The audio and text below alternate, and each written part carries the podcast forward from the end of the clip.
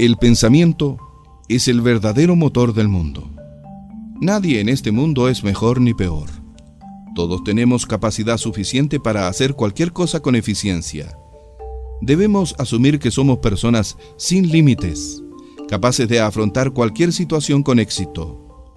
Para ello, no hay mejor base que esperar tener confianza en el éxito. Si confiamos en él, no hay duda de que llegará.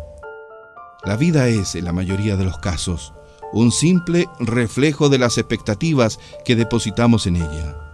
Si tenemos la convicción de que una empresa merece la pena, pongámonos en marcha con todas nuestras fuerzas. El pensamiento es el verdadero motor del mundo.